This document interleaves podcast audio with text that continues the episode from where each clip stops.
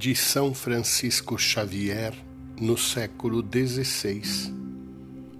Estas crianças não me permitiam recitar o ofício divino, nem comer, nem dormir, enquanto não lhes ensinasse alguma oração. Foi assim que comecei a perceber que delas é o reino dos céus. À vista disso, como não podia sem culpa recusar pedido tão santo, começando pelo testemunho do Pai, do Filho e do Espírito Santo, ensinava-lhes o creio, o Pai Nosso e a Ave Maria. Observei que são muito inteligentes.